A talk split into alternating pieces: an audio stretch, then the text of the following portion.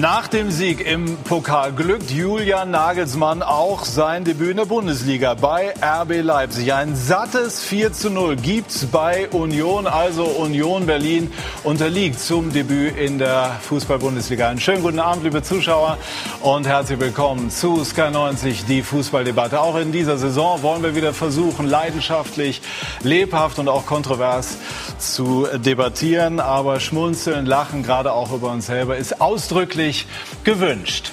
Dies ist die erste Runde in dieser Saison. Achim Bayer-Lorzer feierte gestern im zarten Alter von 51 Jahren sein Trainerdebüt in der Fußball-Bundesliga. Ein Ex-Gymnasiallehrer, der versuchen möchte, den FC in der Bundesliga zu etablieren. Karl-Heinz Riedle, vorne muss es schnell gehen, deshalb beschränke ich mich auf die wichtigsten Titel. Weltmeister, Champions League-Sieger, deutscher Meister und jetzt Markenbotschafter bei Borussia Dortmund. Alfred Draxler ist seit über 40 Jahren bei der Bild-Zeitung, ist Chefkolumnist und hat in diesen Tagen suffisant gefragt, was macht eigentlich der Sportdirektor der Bayern? Nun ja, jetzt ist Coutinho da und damit wechsle ich zu Max Bielefeld, unser Transferexperte bei Sky Sport News HD hat sich mit Coutinho, mit Sané, mit Werner, mit all diesen spannenden Personalien befasst. Herzlich willkommen, meine Herren. Und Achim Bayerlorzer war früher bei RB Leipzig. Wenn man das jetzt so auf sich wirken lässt, was wir eben gesehen haben, könnten die jetzt noch mal angeschoben, auch von Julian Nagelsmann, vielleicht sogar ein Titelkandidat sein? Glaube ich schon. Die Qualität ist definitiv da. Man hat es jetzt heute auch wieder gesehen, mit welcher mit welcher Wucht, mit welcher Power sie unterwegs sind. Sie haben auch eine Breite im Kader. Ich habe es gerade äh, schon begeistert, dass äh, ich habe es Kalle gerade gesagt, äh, dass sieben, sieben Spieler noch aus der Aufstiegssaison dabei sind. Also auf der einen Seite Kontinuität, auf der anderen Seite aber auch viel frische Qualität, gute Breite. Ich traue ihnen viel zu. Kalle, wie schätzen Sie das ja, ein? Absolut. Also ich meine, ich war auch total begeistert heute von dem Auftritt. Es ist nicht einfach, äh, hier in, in Berlin zu spielen. Enges Stadion, wahnsinnige Fans und äh, da hat sich Leipzig echt super präsentiert und äh, das ist schon recht. Also ich meine, mit, mit, äh, mit so einer gestandenen Mannschaft, jetzt gespickt dann auch noch mit äh, super Neuzugängen, also da ist einiges zu erwarten in der Saison. Ich glaube, da muss man rechnen damit. Wie kann Alfred äh, Nagelsmann seine eigene Handschrift, auch Ballbesitz, jetzt dort einbringen bei RB? RB ja eigentlich geprägt von der Idee des Pressings, des schnellen Umschaltfußballs. Ja, ich glaube, dass er sehr gut passt zu der Mannschaft. Und ich glaube, dass auch eins wichtig ist. Wir konnten uns ja alle nicht vorstellen, dass RB Leipzig ohne Ralf Rangnick überhaupt äh, auf den Platz laufen kann. Aber das scheint ja, das scheint ja zu klappen. Und äh, ich glaube, dass Nagelsmann A, diese, diese Lücke von, von, von Ralf Rangnick ausfüllt. Und wie gesagt, ich glaube, Bayer Lotze wird es bestätigen, ähm, eben genau das System, was zu der Mannschaft passt, dort spielen lässt. Und kann man zu Union, Max, sagen, herzlich willkommen in der Bundesliga? Ja, absolut. Also die Meinung habe ich nicht exklusiv, wird brutal schwer natürlich für ja. Sie äh, in der Bundesliga. Haben sich ja ganz gut in der Bundesliga-Erfahrung verstärkt, ne, mit, mit Gentner, mit Uja oder mit Subotic. Aber ich glaube, es wird sehr, sehr schwer für Union da drin zu bleiben. Ja, Aber da, wenn ich das sagen ja. darf, da habe ich mich Klar. heute schon richtig geärgert über, über Union. Worüber? Ja gut, da ist eine, ein, ein, ich lebe in Berlin, ich weiß, was Union Berlin dort für einen Teil der Stadt bedeutet. Es sind unglaublich gute, leidenschaftliche Fans. Der Verein steigt auf, steht zum ersten Mal in der Bundesliga, hat sein erstes Heimspiel und die Zuschauer machen einen Boykott. Ich kann mir das überhaupt nicht erklären. Ich sehe den Hintergrund auch gar nicht. Und man hat ja also auch der gesehen, Hintergrund, so wie es der Verein RB kommuniziert ist, man natürlich. will protestieren ja, gegen das Konstrukt RB Leipzig, so ist das ja, sozusagen Aber diese Demonstration ist jetzt so äh, viele Jahre alt. Ich glaube nicht, dass das irgendwas bewirkt oder irgendjemandem imponiert. imponiert. Und ich glaube, dass man auch der Mannschaft nicht hilft. Erste Heimspiel, ich glaube, alle sind nervös, alle wollen raus und dann schweigen die Zuschauer. Das hat mich richtig, richtig geärgert. Das Kuriose war eigentlich, dass nachdem der Boykott vorbei war. Das ich glaube, eine Minute oder 30 Sekunden Wahrscheinlich waren die so erschrocken, was ist plötzlich los Ja, ja, mit den Bildern. einmal kommen. Aber wenn das nicht passiert wäre, wäre es auch einfach untypisch gewesen für Union Berlin. Also es war klar, dass das passiert, dass, äh, dass das bei der Fankultur und Vereinskultur passiert, bei, gegen den Verein, gegen RB Leipzig. Das war klar und da steht der Verein für, da steht der Präsident für, die Fans für. Also ähm, man muss damit nicht d'accord sein, aber das war ja vorher zu sehen. Aber es ist der, der erste Bundesliga-Auftritt von Union ja, das, Berlin. Ich sehe das ja auch, natürlich vielleicht kann man, um der Mannschaft zu helfen, ja. eine andere Art von Protest mhm. finden, wo sich die Fans aufgehoben fühlen, wo der Verein sagt, okay, wir bleiben unserer Linie treu. Kann man ja alles machen. Mhm. Aber den Spielern bin ich völlig dabei. Den Spielern ja, hilft es gar nicht. nicht. Hätten Sie sich als Trainer versucht, dahingehend einzubringen, dass man da was anderes als Lösung findet?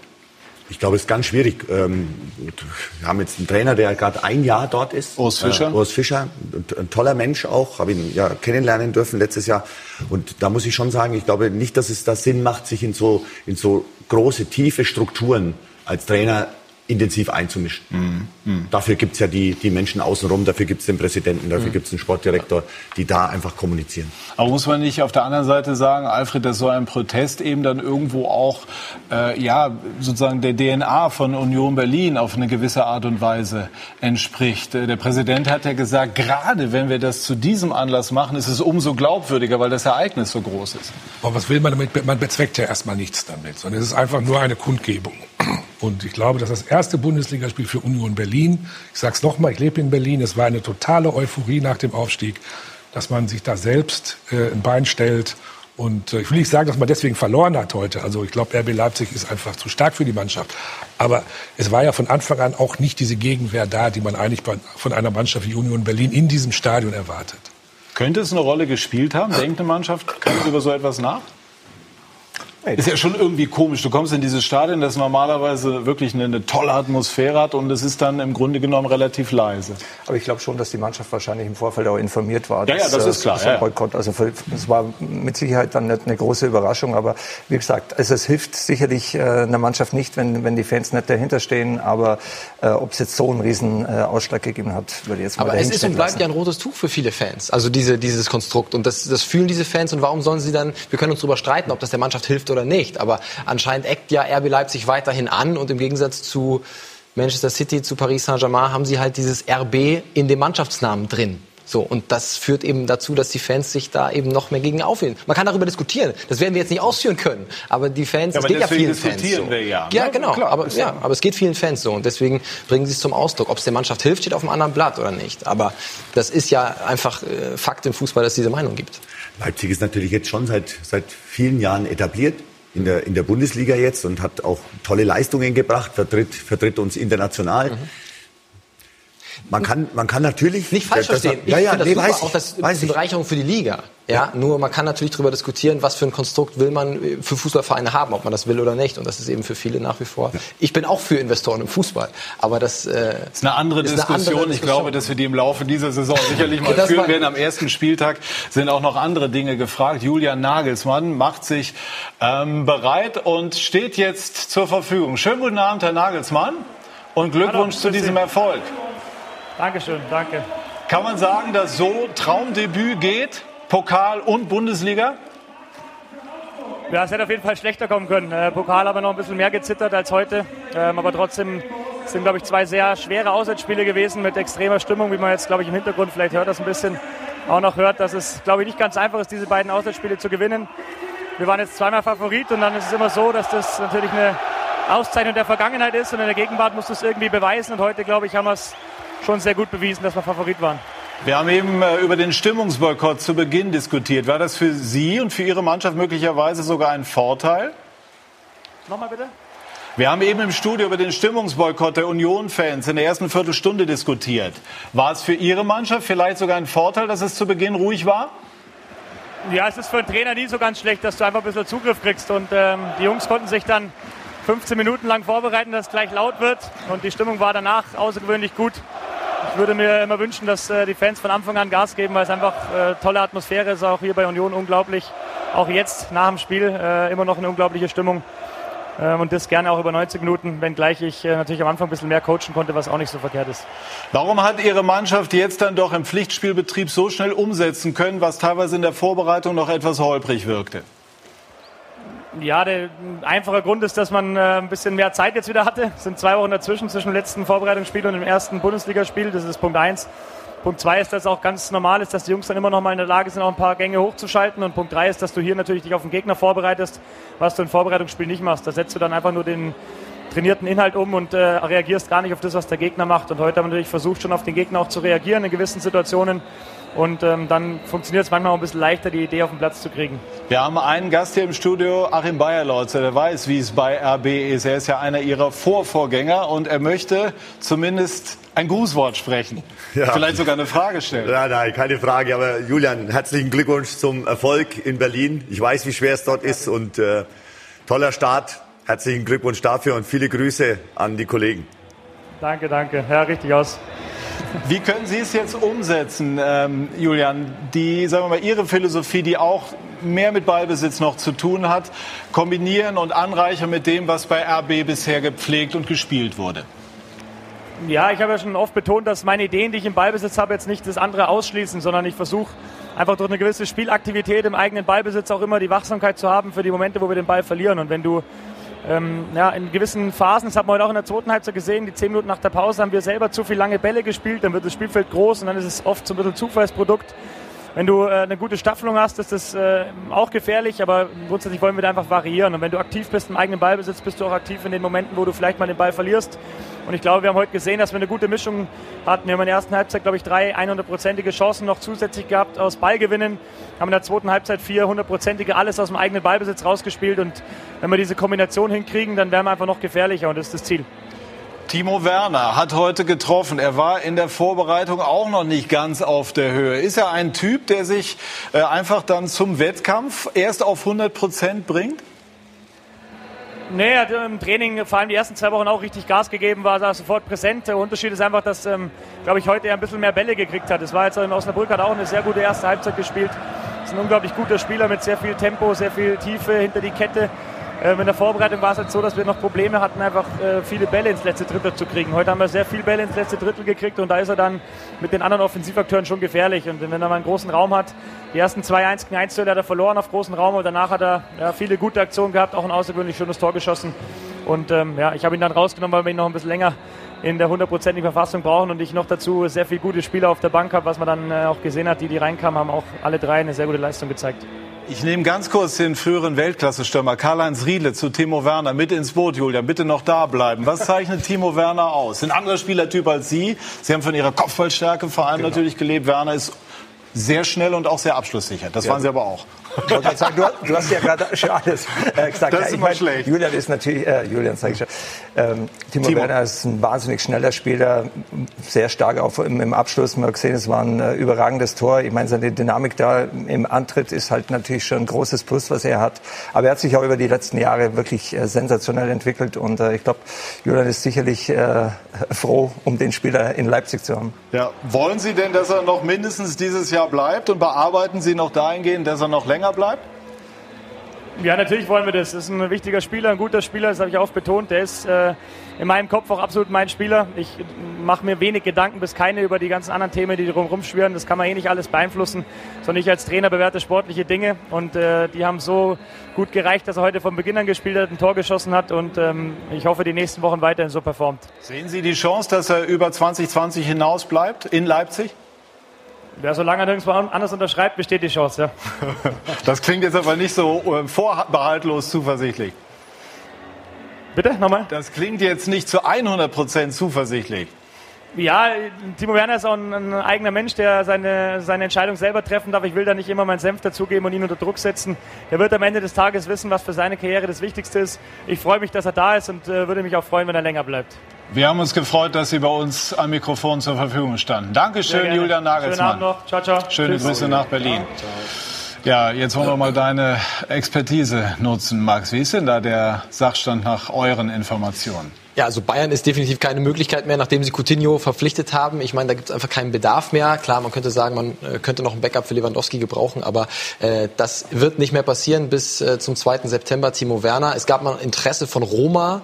Ähm, das kann ich mir aber beim besten Willen nicht vorstellen, dass äh, Timo Werner das jetzt noch machen wird. Und die Situation für ihn ist ja auch äh, sehr komfortabel, muss man sagen. Vertrag läuft bis 2020, dann ist er ablösefrei. Das ist für einen Spieler auch aus finanzieller Hinsicht sehr, sehr attraktiv. Und ich muss ehrlich sagen, also es gibt ja immer diese Ultim die Ultimaten, die gestellt werden ähm, von, von RB Leipzig, oder es wird zumindest ja, Druck. aber der, die, der Verein, aber natürlich, äh, sagen wir mal, die Bezeichnung des Ultimatums weist der Verein zurück. Ich muss okay. kurz unterbrechen, ja. denn wir haben jetzt Urs Fischer, den Trainer von Union Berlin, bei Yannick Erkenbrecher. Bitte schön.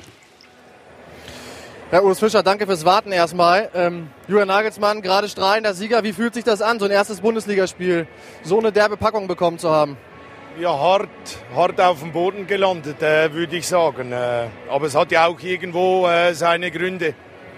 Ich glaube, wenn man äh, die erste Hälfte äh, sich anschaut, äh, wie viele Geschenke äh, wir gemacht haben und du dann äh, 3 zu 0 äh, äh, zurückliegst, äh, ja, dann wird es dann eben auch äh, schwierig. Äh, erste Halbzeit war nicht, äh, war nicht gut, obwohl wir von der äh, Torschussstatistik, was ich jetzt äh, gerade gesehen habe, irgendwo ebenbürtig äh, waren, äh, war es einfach zu wenig konsequent, äh, auch in der Rückwärtsbewegung. Äh, fehlte mir äh, auch in den Zweikämpfen diese Entschlossenheit, diese Aggressivität, die du dann eben an den Tag legen musst, äh, wenn du äh, äh, gegen einen äh, Champions League-Teilnehmer äh, was ausrichten willst. Es waren auch viele Ballverluste dabei, gerade in der ersten Halbzeit. Was hat Ihnen da gefehlt? Wäre vielleicht das andere Mittel, auch mal einen Ball hinten rauszuschlagen, nicht alles spielerisch lösen zu wollen, besser gewesen heute gegen den RB, das so stark im Umschaltspiel ist? Ja, äh, natürlich. Ich meine, wenn man das zweite Tor nimmt, wir sind ja eigentlich gar nicht bereit für Spieleröffnung. Trotzdem versuchen wir es und äh, ja, dann kassierst du es 2 zu 0. Äh, ich meine, das äh, spürst du dann schon auch als Spieler äh, auf dem Feld. Gibt dir sicherlich nicht ein gutes äh, Gefühl, aber ich bleibe dabei. Äh, wenn du solche Geschenke machst wie wir in der ersten Hälfte, musst du dich auch nicht äh, wundern, wenn es am Schluss äh, 4 zu 0 steht.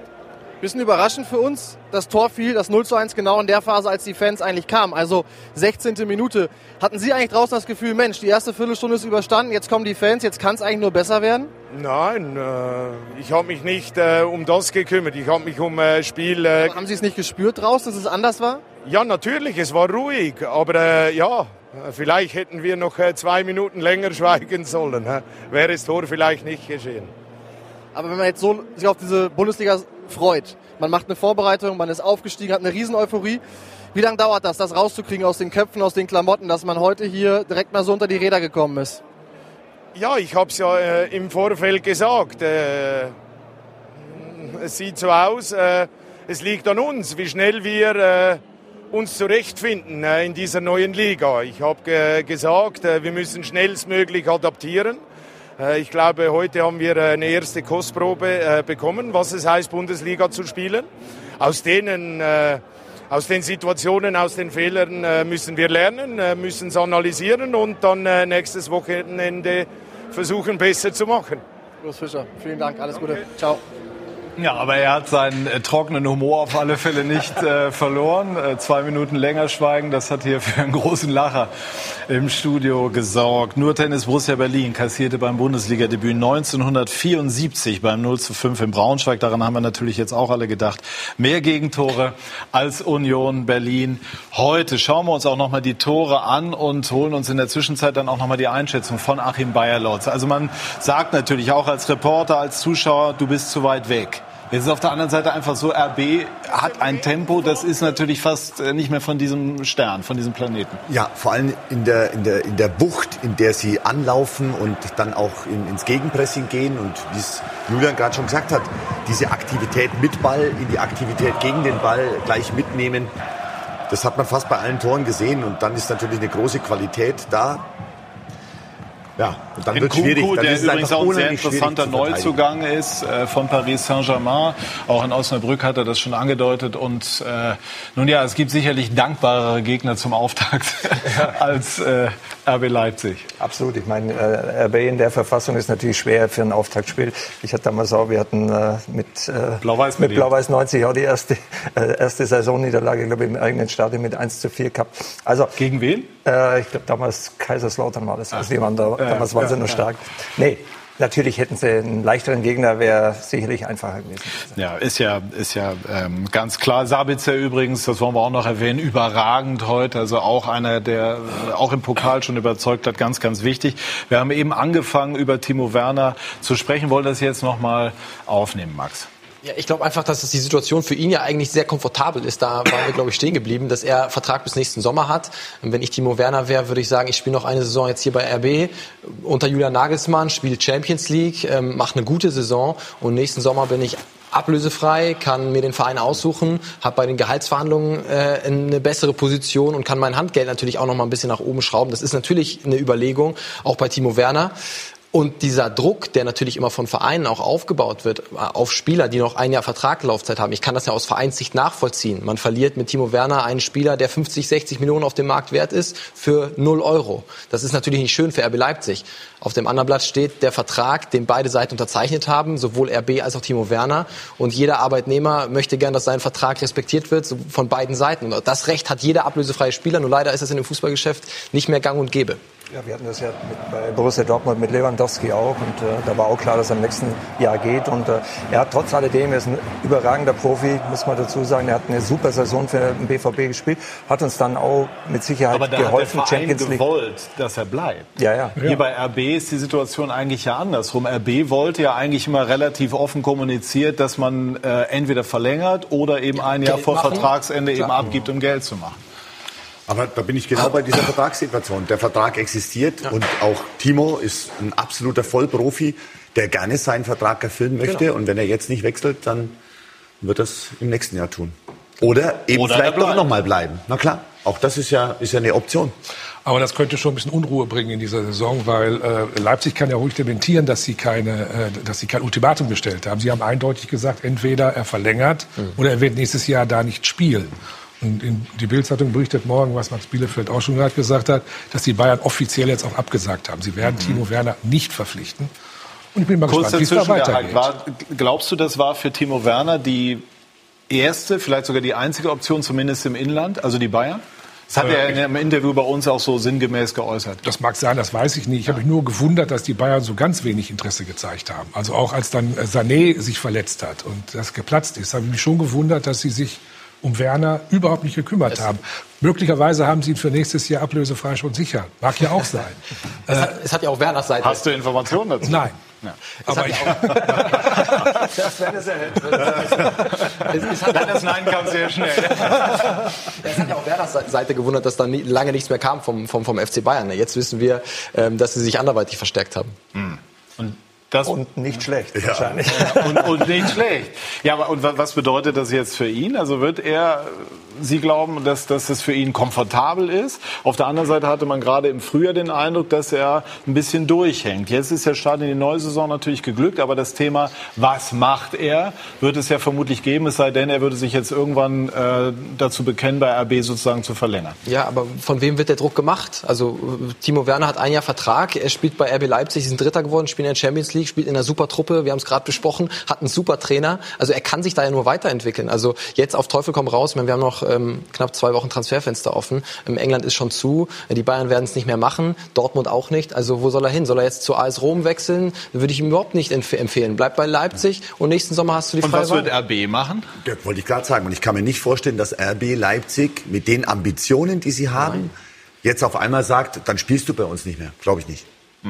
Also das wäre ein großer Eklat. Also das ist letzte Saison passiert bei, bei Rabiot und Paris Saint-Germain, da haben sie ihn ein halbes Jahr auf die, auf die Bank gesetzt. Also es ist ja, da ist noch mehr vorgefallen, ja. Aber an, an sich ist das natürlich ein skandalöses Verhalten von der Seite vom Verein, wenn ein Spieler seinen Vertrag respektieren will und das tut und dafür bestraft wird. Gut, das klang jetzt eben aber bei Nagelsmann nicht so. Ich habe schon den Eindruck, dass Nagelsmann als Trainer sagt, hey, es ist meine erste Saison, wenn Timo Werner da ist, dann kann mir das ja letztlich nur, äh, nur helfen. Was man natürlich nie weiß, ist, was gab es, äh, und, also was gab es für Absprachen. Ne? Also im Hinblick darauf, ob man ein Jahr vor Vertragsende vielleicht einen Transfer anschiebt. Aber Julian ist ja auch ist ja klar, er, er wird ja darauf bestehen, dass er die besten Spieler auch äh, für sich hat. Er will was erreichen mit dem Club und das kann ich mir beim besten Willen nicht vorstellen, dass er ihn äh, irgendwie äh, da jetzt äh, total auf, außen Für, für vor lässt. Trainer Also- geht es um die sportliche Situation.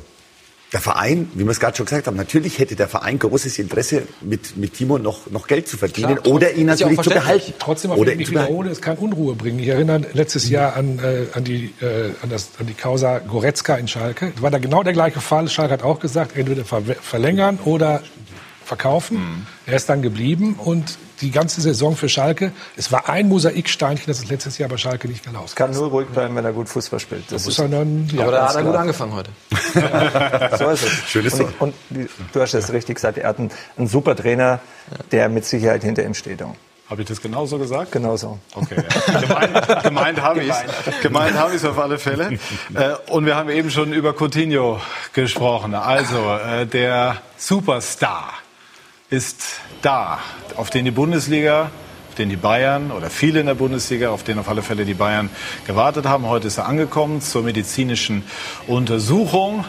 Vom äh, FC Barcelona ausgeliehen, ein dribbelstarker Mann, ein Mann, der die ganz besondere Moente kreieren kann, dem es gelegentlich an Konstanz fehlt. Jetzt steht ja immer noch dieses legendäre Zitat von Uli Hoeneß im Raum. Ihr würdet alle staunen aus dem Frühjahr, wenn ihr wüsstet, wen wir schon sicher haben. Hat er damals an Coutinho gedacht, als er diesen Satz von sich gab. Also damals saß ich genau neben ihm. Es klang sehr überzeugend, aber ich glaube nicht, dass er an Coutinho gedacht hat. Also das heißt, äh, Coutinho ist jetzt äh, ist toll, dass er da ist für die Bayern. Und, und für die Liga sorgt er für Glanz, für Gloria. Ähm, das ist ja einfach so. Aber man kann jetzt nicht sagen, auch bei viel Wohlwollen, dass es das Ergebnis einer langfristig angelegten Transferpolitik ist. Verstehe ich das Nein, richtig das oder falsch? Nicht. Also das, das, Wort Notlösung ist bei einem Spieler wie Filippo Coutinho natürlich einfach zu negativ. Ja. Aber natürlich ist das Ganze erst entstanden, nachdem sich Leroy Sané im Community Shield das Kreuzband verletzt hatte. Aber äh, man hatte Coutinhos äh, Seite schon vor Wochen, das ist unsere Information, eben kontaktiert. Also das war unserer Info nach schon vor der Sané-Verletzung. Also da hat man ja schon mit vielen Spielern gut, Kontakt immerhin, gehabt. ja. Genau, man hat zumindest schon mal vorgefühlt, ähm, wie denn die Situation sei. Und dann ist es zustande gekommen, aber klar durch die Leroy Sané-Verletzung. Und dann gab es ja erst noch das, äh, die Überlegung bei Barcelona, den in den Neymar-Deal mit einzutauschen. Das hat dann auch aus diversen Gründen nicht funktioniert. Und dann gab es eben die... Kurz erläutert, kurz erläutert für die, die nicht ganz oder jeden Also Tag bei Neymar den will unbedingt PSG äh, verlassen. Die Frage ist ähm, Barcelona oder Real? Barcelona oder Real. Barcelona wollte ihn, bloß hatten sie kein Geld mehr nach der Griezmann-Verpflichtung. so und dann hatten sie äh, angeboten, ganz klar Paris Saint-Germain, Coutinho in einen Deal möglicherweise zu verrechnen. Coutinho plus Geld. Daraufhin hat Paris Saint-Germain aber gesagt, wir sehen Coutinho ungefähr bei 80 Millionen Euro Marktwert. Dann müsstet ihr 80 Millionen plus noch einen Spieler, Nelson Semedo, drauflegen. Das wollte Barca rum wieder nicht. Und dann ist der ganze Deal äh, geplatzt. Also dann ist es nicht zustande gekommen und dann hat ähm, Bayern letztlich davon profitiert. Ganz Sie klar. waren in Ihrem früheren Leben Mathelehrer, ne? Das Ja, ja, hilft. genau. Das hilft bei diesen Summen. Definitiv. Augen auf. Vor allem auf die Nullen. Also viele ne, bei, ne, bei dem Schmunzeln und trotzdem einmal diesen Einschub auch. Also wenn man sich überlegt, was für Summen wir hier so ganz selbstverständlich hin und her schieben. Wir sind jetzt, glaube ich, im elften Jahr mit Sky 90 unterwegs und gefühlt kommt pro Jahr eine Null bei den, bei den Transferdebatten hinten mit drauf. Es ist schon der, der schlanke Irrsinn. Was bedeutet das äh, für Neymar? Geht er dann doch zu Real? Also Barcelona ist in ganz weite Ferne gerückt. Die wollen, das ist unser Stand, morgen nochmal äh, einen Telefonanruf bei Leonardo beim Sportdirektor von PSG starten. Es gibt da ein Konstrukt mit Laie plus Kaufoption verpflichtend nächsten Sommer. Bin ich sehr, sehr skeptisch, dass Leonardo das annehmen wird. Real ist eine Option, da wurde auch sehr aktiv angeboten. Florentino Perez, der Realpräsident, äh, ist auch ähm, sehr, sehr positiv gestimmt. Zinedine Zidane allerdings nicht. Und äh, da sie jetzt Gareth Bale nicht losgeworden sind, sie dann immer wieder gesagt hat, er bleibt. Ich tue mir schwer, zu, da noch zu sehen, wo Platz ist für 20, 25 Millionen Nettogehalt für Neymar. Mal schauen. Also, aber und Hazard ist auch noch da. Also Mathekenntnisse genau. sind gebraucht, Monopoly gespielt zu haben, ist auch nicht verkehrt, wenn man all diese, diese Winkelzüge... Ja, genau. Genau. Alfred, was, was äh, kostet denn jetzt dieser Deal? Die Bayern eine Laie, von der viele sagen, es sei eigentlich ein sehr, sehr günstiges Geschäft, gemessen an der Relation, die wir eben kurz skizziert haben. Also ich weiß natürlich nicht, was er kostet. Ich habe äh, bei Max Bielefeld als erster gelesen, dass die äh, Jahres, äh, äh, die Jahresgebühr oder die Leihgebühr. Leihgebühr 20 Millionen Euro beträgt.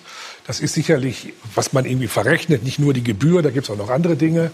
Äh, Die Bayern äh, sagen jetzt, glaube ich, 8 Millionen ungefähr. Natürlich hat jeder Club Interesse, sich dann, äh, das, was er streut, sich positiv darzustellen.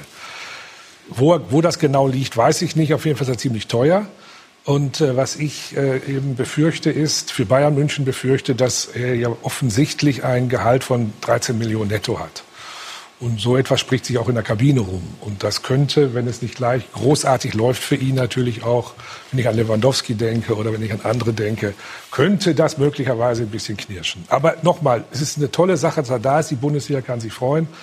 Aber Max Bielefeld weiß viel mehr von, von, von Ablösesummen in Spanien Aber als ich. also da muss ich, kann ich dir sagen, Robert Lewandowski, äh, das haben wir auch berichtet vor Wochen schon, wird seinen Vertrag verlängern äh, bei Bayern München bis 2023. Und es es wird ein nicht zu seinem. Nachteil sein. Es wird nicht zu seinem Nachteil sein. Ähm, was wir hören, ähm, wird die Unterschrift bald äh, Erfolgen? erfolgen. Und ähm, äh, Coutinho, das ist unsere Info, wird nicht Topverdiener bleiben.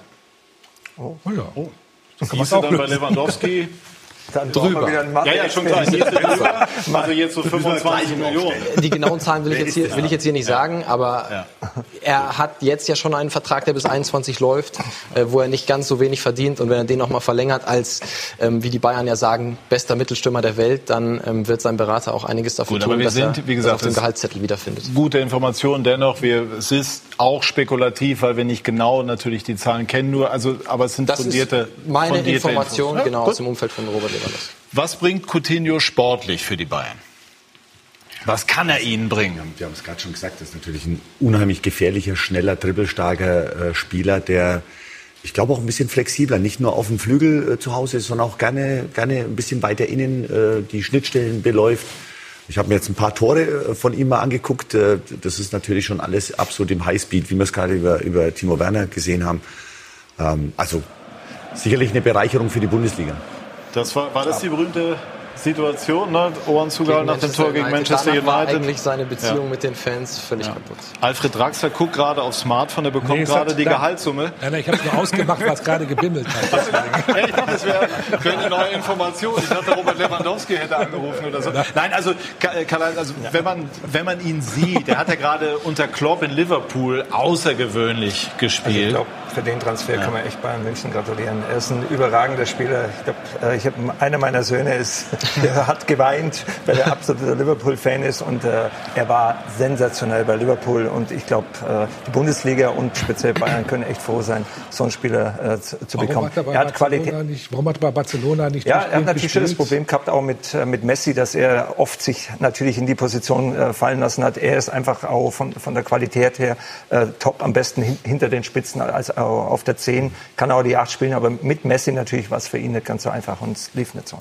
Bei Liverpool sind sie gewesen, Premier League auch wieder bei Sky zu sehen. Das sehr gerne mal kurz eingeworfen. Wir sind zurück bei SK90, die Fußballdebatte und sprechen weiter über Philippe Coutinho, den äh, neuen Superstar, das kann man hier schon sagen, des FC Bayern und auch der Bundesliga. Für ein Jahr ist er ausgeliehen worden. Was hat das jetzt, um das nochmal einmal genau zu verstehen, denn jetzt exakt möglich gemacht? Also das hing in erster Linie tatsächlich an der Situation Neymar.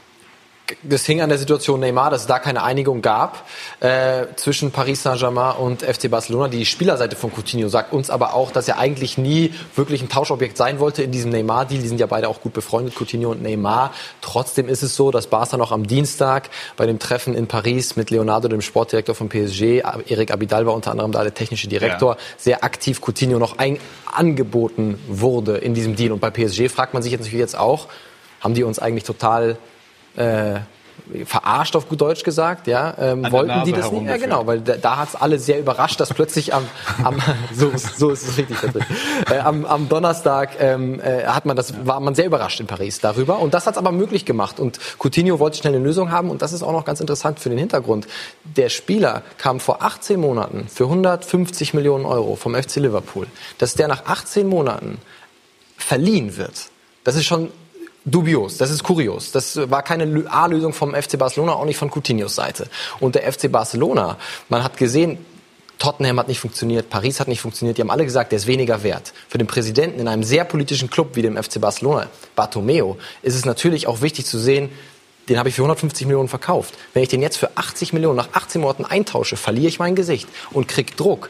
Jetzt hat man ihn verliehen an den FC Bayern Mit einer Klausel. mit einer Klausel, die 120 Millionen Euro Und die hat beträgt. dann sozusagen nach deiner Interpretation einen politischen Grund, damit man Ja. sagen kann in Barcelona, hey, also ne, 120 Ganz wäre dann kann man gut wert. verkaufen. 120 kriegen wir schon für den. Und das ist ja auch eine Geschichte, die, die wir gehört haben. Äh, Ein O-Ton war aus dem Umfeld, der müsste Bäume ausreißen. 30 Tore, 20 Vorlagen, ist ja utopisch. Aber sowas machen, damit Bayern im nächsten Sommer 120 Millionen für den hinlegt. Weil, sind wir mal ehrlich, Sané könnte auf den Markt kommen, könnte auf den Markt kommen, schauen wir mal. Und auch ein gewisser Kai Havertz, äh, der die ähnliche Position spielt wie ein Felipe Coutinho. Also ich bin sehr gespannt. Jetzt äh, hast du sehr viele Dinge reingebracht und ich habe jetzt die etwas undankbare Aufgabe, das Ganze äh, zu ordnen. Man fragt sich ja, Ja, die ist aber auch spannend, die Aufgabe natürlich. Man fragt sich natürlich, wenn man jetzt eben Coutinho hört, Wahnsinn, alles toll, bester Spieler, Copa America. Jetzt habe ich äh, vor der Sendung noch gelesen, da gibt es in, Amerika, in Südamerika durchaus etwas andere Stimmen. Also die sagen, ja, tolle Momente, aber die Konstanz ist nicht da. Also wo ist der Haken? Er hat in Barcelona eben zu wenige dieser ganz außergewöhnlichen Momente geliefert. Anders formuliert, wie kann es Nico Kovac schaffen, diesen Coutinho äh, an die maximale Grenze seines Leistungsvermögens zu bringen. Also was ich mich immer frage, was das mit so einem Spieler macht, wenn er 150 Millionen Euro wert ist. Ja, die behaupten immer, es interessiere und, sie und, nicht. Und das glaube ich nicht. Das glaube ich nicht. Das macht mit dem Spieler etwas. Und äh, insofern ist vielleicht so ein Neustart jetzt bei Bayern München ähm, mit, mit, mit, mit einem Trainer, der auch ein klares Konzept hat, vielleicht sogar seine Mannschaft ein bisschen danach jetzt äh, taktisch umstellt. Äh, es könnte ja sein, wenn er so als Zehner äh, wirklich äh, unterwegs sein sollte. Ähm, es könnte schon funktionieren. Sehen Sie ihn als Zehner oder auch über eine Außenposition? Also ich, ich glaube, so hinter der Sturmspitze ja. ist, ist schon absolut seine, seine beste Position. Also ich glaube, dass er Bayern München mehr hilft wie Sané, weil Bayern hat äh, Nabri auf der linken Seite, pfeilschnellen Spieler, Coman auf der rechten oder auch umgekehrt auf, auf deren Seiten sind sie eigentlich top besetzt gewesen und dann Coutinho auf der 10 macht für mich jetzt im Moment eigentlich mehr Sinn wie ein Sané dann. Kovac muss halt sein System wieder ändern. Ne? Von 4-3-3, was er jetzt eingeführt hat, da gibt's halt keinen richtigen Zehner. Und ich glaube, es wird sehr, sehr schwer nach dieser Coutinho-Verpflichtung für Thomas Müller. Weil Coutinho ist genau diese Position eher zentral hinter den Spitzen und Thomas Müller in einem 4-2-3-1, die optimale Position ist eigentlich auch hinter Robert Lewandowski. Also Aber da habe ich immer eine andere, eine andere Ansicht. Thomas Müller bleibt wichtig für Bayern. Ja, ja, das habe ich ja. In der, in der Breite sowieso. Es ja. geht ja nicht immer nur um elf Spieler, es geht um die Mannschaft, die erfolgreich sein soll. Und wenn du eine erfolgreiche Mannschaft haben willst, in so einer Wahnsinnssaison wie Bayern sie spielen wird, wieder mit, mit allen Wettbewerben, dann brauchst du eine Breite. Und dann, dann ist es unheimlich wichtig, solche Top-Spieler jetzt zu verpflichten um eine Top-Saison zu spielen. Und wir wissen, was Bayern von einer Saison erwartet. Trotzdem wird es spannend, weil Nico Kovac natürlich da schon unter Druck steht auch. Ähm, erstmal steht er generell unter Druck in Bayern. Und intern soll es ja Kritik gegeben haben, dass es ihm nicht richtig gelungen ist, Rames zu, äh, zu integrieren und Rames da wirklich so aufzubauen, dass er eine richtige Verstärkung für Bayern ist. Mhm. Wenn das jetzt auch bei Coutinho äh, Schwierigkeiten geben sollte, glaube ich schon, dass äh, Nico Kovac da massivst unter Druck steht. Mhm. Das muss klappen. Ist er äh, ein Trainer, der solche sensiblen Feingeister so zu packen weiß, wie das ein Heinkes beispielsweise konnte? Ich glaube, dass Heinkes die Erfahrung hatte und Nico Kovac hat die Erfahrung logischerweise noch nicht. Also mhm. er muss da reinwachsen. Ob man in München die Zeit dafür hat, weiß ich nicht. Also ich würde es ihm wünschen, weil ich finde, er macht einen guten Job. Aber ähm, Jupp Heinkes hat halt sein Leben lang mit großen Stars gearbeitet. Ich glaube, ihm ist das einfach leichter gefragt. Ich fand es in Frankfurt schon bemerkenswert. Also Ante Rebic habe ich auch trainieren dürfen in, in, in Leipzig. Ähm, also mit, in Frankfurt hat er, hat er aus vielen Spielern, die problematisch galten, eine tolle Mannschaft gemacht. Alle haben da funktioniert, alle haben in diesem System mitgearbeitet und äh, das hat er schon toll gemacht. Also ich glaube schon, dass, es, dass er es kann. Aber es sind natürlich andere Charaktere. Es ist der FC Bayern München und nicht Eintracht Frankfurt. Zwei komplett andere Vereine auch. Also eine Herausforderung auf jeden Fall. Es gibt durchaus Parallelen, finde ich, zu diesem James Rodriguez-Fall. Ne? Also auch ein Weltstar, vielleicht James noch mal ein bisschen weniger als, als Coutinho. Damals wurde verliehen. Ähm, hatte Probleme und das kann ja auch für einen Spieler durchaus problematisch sein. Coutinho weiß, ich bin jetzt ein Jahr verliehen bei den Bayern. Wenn es nicht so gut läuft, weiß ich aber auch wieder, ich kann nächstes Jahr bin ich wieder weg. Also ganz kurz dazwischen, ja wollte er unbedingt zu Bayern? Hat man da was gehört? Er hat relativ früh signalisiert, dass ihn dieses Interesse, äh, also dass er diese Anfrage, dass ihn das interessiert. Mhm. Das hat er grundsätzlich gesagt. Aber es war völlig offen. Also am 8. August Deadline Day in England, da war er fast vom Sprung zu Tottenham. Arsenal wollte ihn. Also er hatte so ein paar Vereine sich ausgesucht, wo er seinen Berater auch gesagt hatte, ja, das kann ich mir gut vorstellen. Und das ist ja auch Realität. Es gab für Coutinho jetzt keinen Abnehmer mehr. Es gab entweder Paris Saint-Germain oder Bayern. Juventus wollte ihn nicht, Real Madrid wollte ihn nicht, England war zu. Zu welchem? Gut, Paris Saint-Germain und Bayern. Geschlafen. Bitte? Köln hat geschlafen. Köln hat geschlafen. Wenn solche Spieler auf dem Markt sind, dann muss man ja eigentlich. Wie lange äh, äh, mal Monopoly auspacken. Diese kleinen Scheine Vertrag? mit den vielen Nullen. Der hat, glaube ich, bis 2022 Vertrag. Bis 2022. Also, ja, er kann zurück. Also er kann zurück zu Barcelona, das ist natürlich auch ganz klar. Ne? Aber, aber für ihn kann es natürlich schon nochmal ein super Sprungbrett ja. sein. Ich meine, ja. FC Bayern München ist ja nicht unbedingt eine schlechte Adresse, wo man sich wieder etablieren kann. Absolut. Und wenn er eine Top-Saison hat, dann äh, ja, und der kann für die Bayern natürlich eben auch diese speziellen Momente, gerade in der Champions League, haben wir eben Liverpool angesprochen. Was, was hat ihn denn da so besonders gemacht? Ja, ich meine, seine ganze Kreativität im, im Mittelfeld, er ist un, unheimlich stark. Wenn er in die Box geht, er, er, er hat hervorragende äh, Freistöße. Also er ist eigentlich schon ein kompletter Spieler, wo er auch andere Spieler super in Szene setzen kann. In Liverpool war Jürgen Klopp, das war sein Spieler. Und äh, ich glaube, äh, er trauert ihm schon immer noch hinterher. Ja. Ähm, Sané stand kurz vor der Verpflichtung, 23 ist, glaube ich, der Vertrag sogar. Coutinho, ja. Äh, Januar 18 bis Also die Bayern standen, äh, den Eindruck hatte man ja nun eindeutig kurz vor der Verpflichtung von Sané, als dann eben diese Verletzung passierte. Jetzt äh, hat Rummenigge ausgeschlossen, dass die Bayern ihn jetzt holen. Das ist ja, dafür gibt es gute Argumente. Dennoch gibt es andere, die sagen, na ja, also wenn sie ihn jetzt nicht holen oder verpflichten, halbes Jahr wird er dann pausieren, ist es vielleicht überhaupt nicht mehr möglich. Wie schätzen Sie es ein?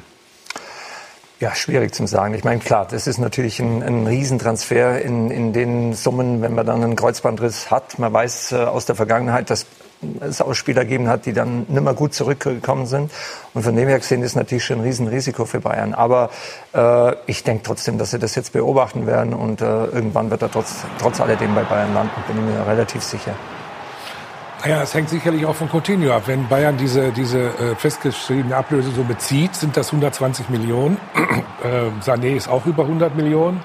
Uli Hoeneß hat äh, äh, in Euro am Sonntag jetzt gesagt, dass ihm schon Ablösesummen über 100 Millionen schwerfallen. Mhm. Wenn es dann insgesamt über 200 sind, weiß ich nicht, ob Bayern da mitspielt. Uli Hoeneß wird da nicht mehr das letzte Wort haben in, in, in einem Jahr. Aber ich glaube auch, dass Bayern langsam äh, in der Entwicklung, die der Weltfußball oder der internationale Fußball macht, langsam auch an die Grenzen stößt. Ich kann mir nicht vorstellen, dass das Festgeldkonto mal so 250 Millionen äh, für zwei Spieler so äh, ähm, äh, hergibt. Das bezweifle ich. Zumindest. Waren, zwischendurch hatte man den Eindruck, dass die Bayern in dieser Transferperiode das erste Mal Alfred so richtig merken, was es bedeutet, in diesem Monopoly mitzuspielen. Waren Sie der Situation jederzeit gewachsen? Ja, zum Schluss nicht. Also wenn ich sehe, dass äh, gestern zum Saisonstart äh, eine Mannschaft äh, oder eine unfertige Mannschaft auf dem Platz stand am Freitag, also da war ja nichts abgeschlossen. Das kann nicht nur an der Verletzung von Sané liegen. Ich glaube, dass die Bayern einfach von dieser explosionsartigen äh, äh, Entwicklung. Äh, Entwicklung der Ablösesummen auch überrascht wird. Uli Hoeneß hat ja vor, hat er selbst zugegeben, vor drei Jahren noch gesagt, wir zahlen keine 100 Millionen. Mhm. Und er musste jetzt zugeben, dass man sie sehr wohl zahlt und man muss sie zahlen, sonst kommt man nicht mehr mit. Frage ist eben nur, andere Vereine sind in der Lage, für drei, vier Spieler 100 Millionen zu zahlen. Was kann Bayern da, äh, äh, kann Bayern da mithalten? Wir kennen den Kontostand nicht, aber ich glaube, das ist schwierig. Vor allem hat man, ich glaube, auch sehr lange auf diesen Dominoeffekt gehofft. Ne? Also am 10. Juli hat äh, Karl-Heinz Rummenigge erstmals auf der PK ja gesagt, wir warten auf den Dominoeffekt. Das war klar, damit meinte er Neymar. Dann hatten sie mal Dembele im Visier. Da kam aber auch der Dembele-Ecke auch sofort, nee, interessiert uns nicht die Bayern. Das hat dann auch überrascht, dass es dann so eine klare Absage kam. Dann hat Neymar sich so hingezogen. Dann hat man, äh, ist man auf Sané gegangen. Also äh, ich glaube, man hat sich da so ein bisschen äh, langgehangelt an, an den Situationen, wie sie sich so ergeben haben. Aber dass Neymar so lange lange dauert, hatte man nicht unbedingt erwartet. Es gibt halt für die wenigen absoluten Topspieler einfach viele Vereine, die diese Summen zahlen können. England sowieso, aber auch Paris Saint-Germain. Spanien. Spanier sowieso. Also das ist natürlich dann eine Konkurrenz für, für Bayern. Ja gut, die Dortmunder schaffen es natürlich, sagen wir mal, in dem Segment zwischen 20 und 30, 35 Millionen Spieler zu holen und dann zu entwickeln. Das ja. wird vermutlich für die Bayern auch ein Weg sein müssen. Jemand von Ajax, ja. von Sevilla oder sonst was. Ich kann mir auch vorstellen, dass bei Bayern München gerade hinter verschlossenen Türen eine, eine Grundsatzdiskussion stattfindet. Dieses teure Leistungszentrum, das man am Stadion hier gebaut hat, hat in den letzten Jahren nicht einen Spieler herausgebracht äh, einen Sancho von Borussia Dortmund hätte vielleicht ja Bayern München auch ganz gut zu Gesicht gestanden. Der hat 8 Millionen gekostet, Kalle, oder? Ja. 8 Millionen. Und wird wahrscheinlich jetzt nächstes Jahr für entsprechend viel mehr verkauft werden. Mhm. Bayern geht also doch immer auf die fertigen Spieler, die ohnehin schon viel Geld haben. Ja, Cousins haben sie jetzt geholt. Das fand ich jetzt ein bisschen überraschend. Ja, sehr überraschend. Also äh, gilt in Frankreich Fiete wirklich Fiete Ab noch. Ja, Cousins, äh, fairerweise muss man sagen, er gilt in Frankreich wirklich in seiner Generation U20 als eines der größten Talente. So, das muss man erstmal stehen lassen. Hat eine sehr gute erste Saison bei Gladbach gespielt. Zuletzt jetzt nicht mehr so viel, elf Einsätze und es ist schon kurios, weil seine, haben wir auch bei Max Eberl gehört, dass seine Berater gesagt haben, wir brauchen mehr Spielzeit in dieser Saison und dann geht man zum FC Bayern als 20-Jähriger, wo man wirklich Spielzeit braucht. Das ist sehr, sehr überraschend. Aber neuer Ansatz. ist ein neuer ein Ansatz. Ja, aber trotzdem finde ich, ist es auch nicht, nicht fair, wenn man jetzt sagt, irgendwie, was, was holen die sich da, was, was denkt sich äh, Hassan Salihamidzic dabei? Weil es ist ein äh, geringes Risiko für einen sehr, sehr talentierten Spieler. Vielleicht leiht man ihn noch mal aus. Nabri, äh, Lahm, Alaba, Groß. Man hat ja Erfolg damit. Ähm, und er kommt irgendwann äh, zurück und, und äh, hat doch Erfolg. Also ich finde, das ist so ein Bereich, wo man, wo man trotzdem sagen muss, das ist ein sehr erfolgsvielversprechender Spieler, sollte man ihm auch mal die Chance geben. Aber es ist trotzdem sehr überraschend. da hast du recht, man muss ja eins auch mal festhalten hier am Tisch. Nach sieben deutschen Meisterschaften am Stück kann Bayern ja nicht alles verkehrt gemacht haben. Absolut. Aber Sie haben getwittert, was macht eigentlich der Sportdirektor? Sind Sie jetzt etwas besänftigt, zumindest nach diesem ja, das ist Deal ja, mit Coutinho? Ja, das ist ja, glaube ich, eine schwierige Situation mit, mit Hassan Salihamidzic, der ja wirklich ein anständiger Junge ist und feiner Kerl. Das ist in München für ihn, glaube ich, doch sehr schwierig. Also man sagt ja, dass es äh, bei dem Konflikt, den es zwischen Uli Hoeneß und Kalle Rummenigge gegeben hat, am Ende die, der kleinste gemeinsame Nenner war. Dann hat er sicherlich ein Problem seit dieser legendären Pressekonferenz, als Kalle Rummenigge ihm da ziemlich brutal über den Mund gefahren ist. Davon erholt man sich, glaube ich, schwer. Und auch jetzt beim Coutinho-Transfer war er ja nicht alleine in, äh, in, äh, ja, beim Verhandeln in Barcelona. Ja und dann hat Karl-Heinz Rumming ja noch gesagt, es ging um viel Geld, da musste ich mit. Genau. Also soll er gesagt haben. Äh, ja, das äh, nee, hat, er spricht, gesagt, hat er gesagt, hat er gesagt. So. Okay, hat er gesagt. Also das spricht ja nicht unbedingt dann für den Sportdirektor. Aber nochmal, es ist tragisch fast, weil alles, was da passiert, ist eben äh, läuft gegen ihn und ähm, Trotzdem muss man sagen, er ist verantwortlich dafür, dass Anfang der Saison ein, eine schlagkräftige Mannschaft da steht. Und die habe ich am Freitag nicht gesehen. Absolut. Ja, trotz alledem, wenn, wenn man die Transfers jetzt mal anschaut, was Bayern trotz alledem gemacht hat. Also ich meine, mit äh, hm. Pavard, Hernandez, äh, Perisic und Coutinho sind ja nicht unbedingt schlechte Einkäufe. Also ja, ja. von dem her gesehen, glaube ich, hat er schon seine. Es ging um viel Geld, Arbeit da bin ich lieber selbst mitgefahren, war trotzdem ein Satz, der sind denn die, sind die Bayern in der Lage, die großen Ziele, die dann vor allem auch die Champions League beinhalten, zu erreichen? Denn äh, da sind wir uns, glaube ich, einig, in der vergangenen Saison war dieses Aus im Achtelfinale gegen Liverpool schon eine Zäsur. Gerade Karl-Heinz Rummenigge hat das immer wieder betont. Ja, klar sind sie in der Lage. Ich meine, klar war das natürlich äh, im letzten Jahr nicht so äh, gelaufen, wie sie sich vorgestellt haben. Aber mit dem Kader, wo sie jetzt haben und mit den Neuzugängen, wo jetzt noch dazukommen sind, glaube ich, dass sie auf jeden Fall wieder international äh, absolut top besetzt sind und da auch mithalten können. In der Defensive natürlich jetzt schon richtig gut verstärkt. Hernandez, Pavard. Pavard hat mir sehr gut gefallen auch im, im, im, im, im Spielaufbau mit seinen, mit seinen Hing natürlich beim ersten Gegentor mit drin. Ja, ja, aber da, da sind wir uns, glaube ich, einig. Äh, wenn ich einen Treffer an den Kopf bekomme und, und am Schluss, dann bin ich halt mal kurz weg. Also da kann er, glaube ich, am aller, allerwenigsten dafür. Das lief schon auch sehr für Hertha, wenn man sich das erste Tor anschaut. Also beim Stand von 1-0 habe ich mir für mich gedacht, jetzt muss Hertha aufpassen, weil Bayern einen Angriff nach dem nächsten dann getätigt hat. Mit dem 1-1 war das Spiel auf einmal wieder ein völlig anderes und äh, so am Rücken würde ich auch gern mal einen Mitspieler schießen, dass der bald ins andere Eck geht.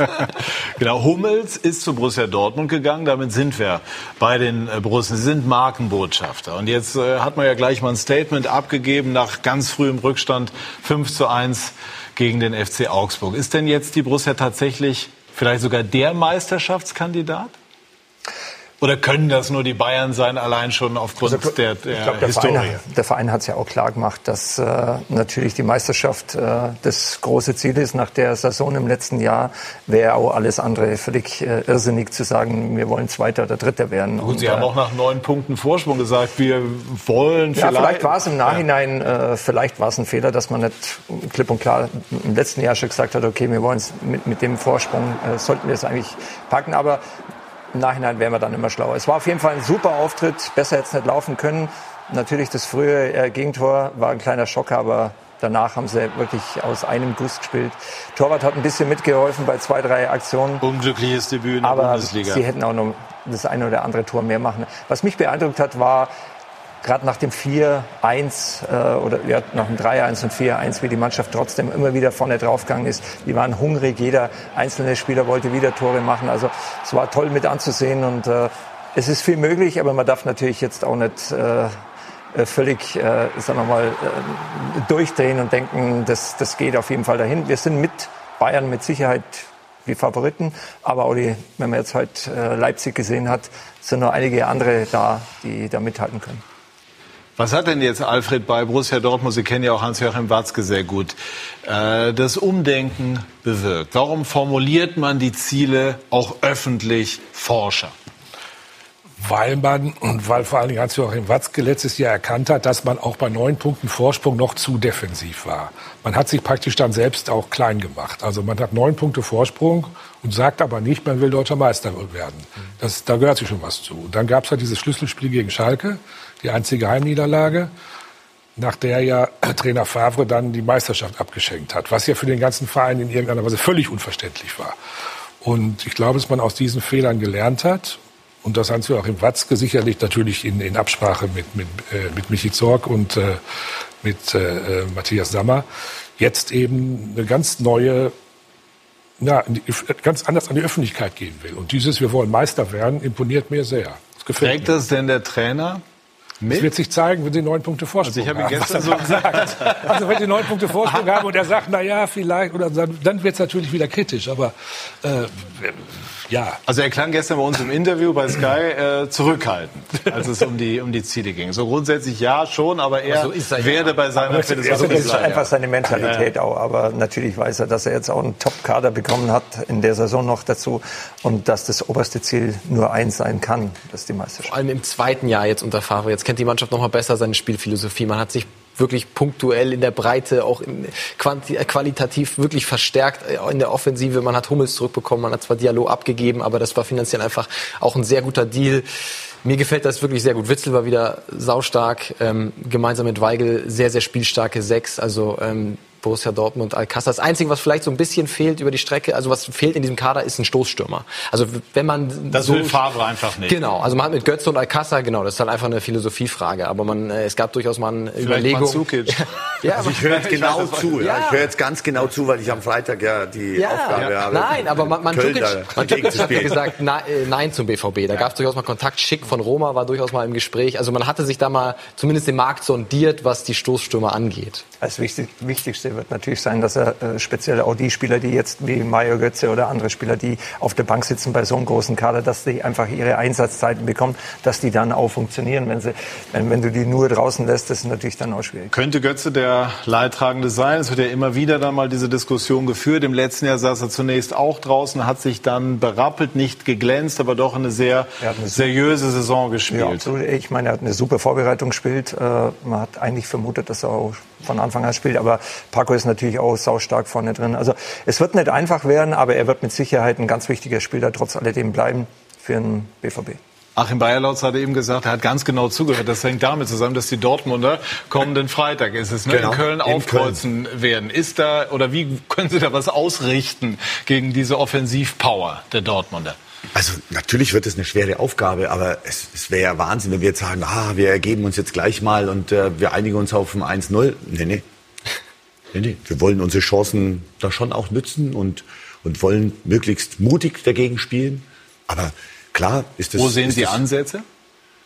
Ja, man muss halt, also ich, ich bin der Meinung, wenn ich, wenn ich Dortmund, da muss man sich jetzt ja nur die Tore anschauen, die sie jetzt wieder geschossen haben. Wenn man sie spielen lässt und sich zurückzieht in den 16er, dann haben sie so eine Präzision und so einen absoluten Speed, wenn Reus da in die Tiefe geht, im 16er, also da, da sprechen wir jetzt von, von acht Metern Präzision und, und Tiefgang und dann den Ball so scharf zurückspielt, dass dann äh, auch wieder die anderen Spieler da in Szene gesetzt werden.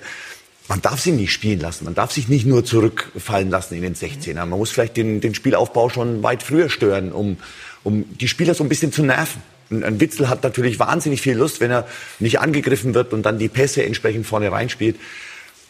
Da müssen wir ansetzen. Aber ihr habt ja auch eine bemerkenswerte Offensivpower, wenn alle drei da vorne sind. ja, ja. Also ich bin sehr zufrieden mit unseren, mit unseren Stürmern. Aber Qualität müssen wir halt jetzt auf den Platz bringen. Beispiel jetzt gegen, gegen Wolfsburg war das schon schwierig, weil da drei richtig wuchtige Innenverteidiger standen, die extrem aggressiv auch nach vorne verteidigt haben. Da hatten wir in der zweiten Hälfte schon unsere Probleme, uns da durchzusetzen. Auch wenn, äh, wenn Toni Modest da vorne drin steht und, und bekanntlich ein, ein, sehr, sehr guter Stürmer ist. Dann kam Simon, der hat auch alles Mögliche versucht, aber es war schon schwierig, äh, dass wir uns da durchsetzen. Und ähm, das ist jetzt halt erste Bundesliga. Und er hat in der ersten Liga getroffen. Ja. Über, über, Köln sprechen wir gleich. Ich wollte gleich, also einmal noch so äh, das Ganze abrunden. Dortmund, Bayern, Leipzig. Das sind alles Kandidaten. Wer ist aus Ihrer Sicht die Mannschaft, die nach jetzigem Stand die größten Chancen hat? Oder sehen Sie das gleich auch? Finde ich unheimlich schwierig am Anfang der Saison äh, das jetzt, das jetzt äh, zu bestimmen. Also das sind alles drei Kandidaten, die. die äh, Aber könnte so spannend werden wie lange nicht? Ja. Ja. Und fände ich auch gut. Ich wollte ich glaube, das ist ja das, was die Bundesliga sehen wolle, was wir alle sehen wollen, dass einfach ein, ein, ein, Titelkampf wieder entsteht und nicht nur immer nur zwei Mannschaften da sind. Ist eigentlich gut, dass jetzt auch Leipzig, glaube ich, eine sehr stark, einen sehr starken Kader auch hat. Das macht es einfach nur attraktiver. Welche Rolle spielt Hummels als Rückkehrer? Ist von den Bayern abgegeben worden. Ich bin mal gespannt, ob die Bayern nicht irgendwann im Verlauf dieser Saison noch mal daran zurückdenken, ob das eine gute Idee war. Er war zum Teil umstritten, hat aber, fand ich gerade in der Rückserie, zum Teil wieder herausragend gespielt. Er ist äh, eine Führungsperson und er ist einfach nach wie vor ein, finde ich, hervorragender Innenverteidiger. Absolut. Also er ist, glaube ich, immer noch ein Weltklasse-Verteidiger auf dem Niveau. Er hat jetzt auch in dem Spiel, hat man wieder gesehen, wie wichtig er für die Mannschaft war. Er hat das eine oder andere kleinen Wackler da drin gehabt, aber nichtsdestotrotz mit seiner Erfahrung, mit seiner Übersicht, er hat ein paar sensationelle Bälle auch auf die, auf die Stürmer von hinten rausgespielt. Das, was uns im letzten Jahr auch ein bisschen nur gefehlt hat. Also ich glaube, äh, mit Mats jetzt in, in der Innenverteidigung äh, hoffe ich mal natürlich oder denke ich, dass es auch noch besser wird als im letzten Jahr. Ja, wird spannend, wird unheimlich spannend. Was, was ich vorhin ja. noch sagen wollte, dieser, dieser Titelkampf, jetzt sprechen wir von den drei, aber ich glaube, ganz viele Mannschaften werden da natürlich auch äh, ein Wörtchen mitreden, weil es ist ja auch im letzten Jahr immer so gewesen, dass jeder von den Vorderen mal irgendwo auch gegen die vermeintlich kleineren Mannschaften gepatzt hat. Und das macht es halt auch aus, dass äh, beispielsweise... Leverkusen hat auch eine interessante Mannschaft zusammengestellt. Zum Beispiel. Aber wenn ich mir beispielsweise jetzt Düsseldorf letztes Jahr anschaue, die haben gegen, äh, gegen Bayern gepunktet, die haben gegen Dortmund gepunktet. Ähm, das macht es natürlich dann auch aus, dass ähm, ja, dass so die Bundesliga auch eine gewisse Ausgeglichenheit hat, aber natürlich die, die, die Top-Mannschaften sich durchsetzen müssen. Gegen alle. So ist das. Wir sind zurück bei Sky 90, die Fußballdebatte und sprechen jetzt äh, über die Pokalauslosung und die hängt zusammen auch mit unserem Gast Achim Bayerlotz und mit dem 1. FC Köln. Der Losfee Christoph Metzelder hatte ein äh, gutes Händchen, zog zum Beispiel den Kracher. Dortmund gegen Gladbach ähm, und äh, die Bayern sind in Bochum. Der HSV spielt gegen Stuttgart und der erste FC Köln gastiert eigentlich beim Regionalligisten erste FC Saarbrücken mit dem Kölner Trainer Dirk Lottner, ein, ein Held des ersten FC Köln und, und er sagt auch, das ist ein Traumlos. Ähm, so äh, zitiert ihn der Express. Aber jetzt kommt's, wir können nicht in unserem Stadion spielen, erklärt Lottner. Daher habe ich meinen Jungs gesagt, lass uns nach Köln gehen, wir spielen das Ding da. Also Lottner will seinem FC das Heimrecht schenken. Normalerweise haben wir keine Chance, aber es ist Pokal und der Rahmen könnte da kein besserer sein, erklärt Lottner. Jeder, der mich kennt, weiß, was es bedeutet, gegen meinen früheren Verein zu spielen. Jetzt ist es so, dass Dirk Lottner das, glaube ich, nicht ganz alleine entscheidet, aber er hat natürlich ein Vorschlagsrecht oder wie auch immer. Ähm, wie kommt es bei Ihnen an, wenn Sie das hören? Würden Sie einschlagen, wenn es da eine Möglichkeit gäbe? In unserem Stadion äh, die zweite Runde zu spielen, wäre ich sicherlich äh, sehr erfreut darüber. Sind Sie denn überrascht, dass Sie das jetzt gehört haben? Ich bin ein bisschen überrascht. Ich habe allerdings gewusst, dass äh, das eine Baustelle im, im Stadion von, von Saarbrücken ist, weil Saarbrücken hat ja jetzt gegen Regensburg äh, sich durchgesetzt. Insofern habe ich das mitgekriegt und ja, wenn es dann äh, unser rein Energiestadion werden würde, hätte ich nichts dagegen. Gut, also warten wir mal ab, wie sich diese Dinge hier entwickeln und sprechen über Ihre Person. Ihre Frau soll Sie äh, dazu gedrängt haben, den Fußballlehrerschein zu machen. War das, äh, ist das richtig und war es eine gute Idee? Also es war eine sehr gute Idee. Gedrängt ist natürlich äh, ein bisschen übertrieben, aber wir haben tatsächlich äh, zu dem Zeitpunkt darüber gesprochen, wie, wie, kann man, wie kann man das realisieren, als äh, verbeamteter äh, Gymnasiallehrer mitten im Jahr rauszugehen. Und es war auch organisatorisch höchst schwierig. Wann war's?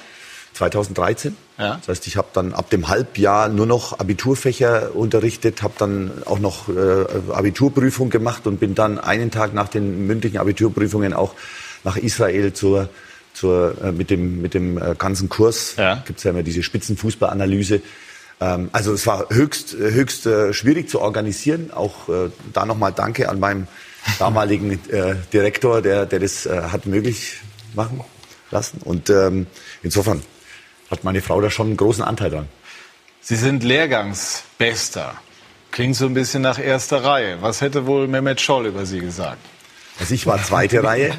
Ich war zweite Reihe, aber äh, Mehmet, äh, ich glaube, wir hatten ja alle einen Laptop. Also Laptop-Trainer, Laptop-Trainer ist ja kein Schimpfwort mehr. Ähm, nein, ich, für, für mich war es der, zum ersten Mal in meinem Leben konnte ich, konnte ich mich nur um Fußball kümmern. Also ich habe entweder als Fußballspieler nebenher studiert oder ich habe ähm, neben der Trainertätigkeit ähm, mein, mein, meine, meine Tätigkeit auch als, äh, als Lehrer ausgeübt. Und ich wollte mich einmal nur mit Fußball beschäftigen. Und das hat dann mit der Spielvereinigung Kräuter Fürth geklappt. Die haben mich angestellt und dann war ich in diesem Kurs und wollte da alles mitnehmen. Und äh, so erkläre ich mir, dass, dass es dann am Schluss halt auch ganz gut geklappt hat. Und wie ist denn das jetzt in diesem Kurs? Ja, ganz spannend, das mal zu hören. Also geht es da tatsächlich in erster Linie um irgendwelche Systeme, die man äh, vor- und rückwärts aufsagt, um das jetzt mal frei wiederzugeben? Oder äh, wird auch diese Komponente Persönlichkeit, Individualität, mal frech sein, mal anders sein gefördert? Also was mich begeistert hat, ist, dass ist eigentlich die Gruppe macht's aus. Es sind 24 äh, Fußballlehrer oder angehende Fußballlehrer, die ihre Persönlichkeit mit reinbringen und die Themen, die dort gesetzt werden, werden natürlich von den von den äh, Teilnehmern letztendlich dann interpretiert und dann diskutiert man auch und ich finde auch so insgesamt diese ganzen Fächer, die man ja hat, da geht es ja auch um Teampsychologie, um, um Psychologie äh, für die Spieler, um um Verhaltensweisen. Wir hatten eine Rhetorikwoche beispielsweise, fand ich überragend. Ich habe noch keine bessere Fortbildung als Lehrer erlebt als äh, so eine Rhetorikwoche. Wiesensee ist also bekannt für, für alle, die den, den Trainerschein machen. Eigentlich eine tolle Woche mit so viel super Inhalten. Also ich bin begeistert von dieser Ausbildung, weil sie genau das erzielt, dass man sich dann fit fühlt, den Trainerjob zu übernehmen. Also man ist ein besserer Trainer, wenn man da rausgeht. Als nee, man ist vorbereitet auf das, was kommt. Also ob man dann ein besserer Trainer wird oder ich finde, jedes Jahr in der Trainertätigkeit bringt einen enorm weiter. Also man merkt richtig, dass jede, jedes Jahr in diesem Trainerjob sagt man danach, was man alles wieder mitgenommen hat von seinen Mitarbeitern, von seinem ganzen Team, von der Mannschaft, die man dann neu wieder betreut, von den Situationen, die dann auch kommen. Aber man ist vorbereitet und ich habe das ja dann gespürt. Nach einem halben Jahr ruft der Ralf Rangnick zu mir, äh, mich da zu Hause an und, und, und sagt, äh, komm bitte nach Leipzig. Äh, es könnte sein, dass du morgen Cheftrainer bist. Also das heißt, genau diese Situation trat für mich von, von heute auf gleich ein, ein und ich fühlte mich gut vorbereitet durch den Fußballlehrer. Und dann haben Sie auch nicht lange überlegt? Da habe ich nicht lange überlegt. Bei der Gelegenheit, das ist eben untergegangen bei RB Leipzig. Was bedeutet das eigentlich, dass der sozusagen der Übervater Rangnick dort weg ist?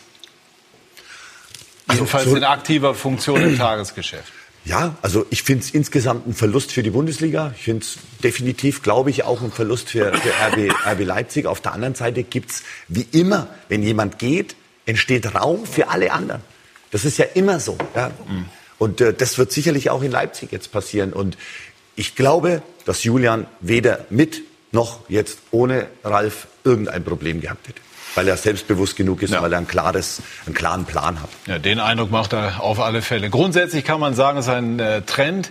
Es gibt Vinko Bicanic viel Bewegung auf den Trainerbänken. Ein Drittel der Bundesliga-Vereine geht mit neuen Übungsleiter in die Saison. Vier von ihnen verlieren nicht. Alfred Schröder schon. Mit Hoffenheim in Frankfurt. Er ist aber dennoch sehr zufrieden mit der Leistung, natürlich nicht mit dem Ergebnis. Ante Czovic dagegen freut sich über das Remis in München mit der Hertha. Ich glaube, dass wir ein ordentliches Ergebnis aus München mitgebracht haben, somit, dass es mir dann sehr viel Spaß gemacht hat. David Wagner ist nicht unzufrieden mit Schalkes Unentschieden in Mönchengladbach. Ja, ich habe schon schlechtere Tage erlebt. Äh. Und Gladbachs Marco Rose gibt sich philosophisch. Jetzt ähm, äh, wissen wir, wie, das, wie der Fußball funktioniert, wie das Leben funktioniert. Ähm, die Dinge äh, brauchen Zeit. Nur einer gewinnt seine Bundesliga-Premiere Wolfsburgs neuer Oliver Glasner, der sich persönlich hohe, wenn nicht unrealistische Ziele steckt, angesichts eines nicht erfolgten Elfmeterpfiffs gegen seine Mannschaft. Ja, ich habe mir vorgenommen, äh, dass ich äh, jede Entscheidung des Schiedsrichters so hinnehme, wie er das macht. Und er hat entschieden, kein Elfmeter, damit war es kein Elfmeter. Und äh, ich hoffe, dass ich das bis zu Ende, bis zum 34. Spieltag so durchziehe.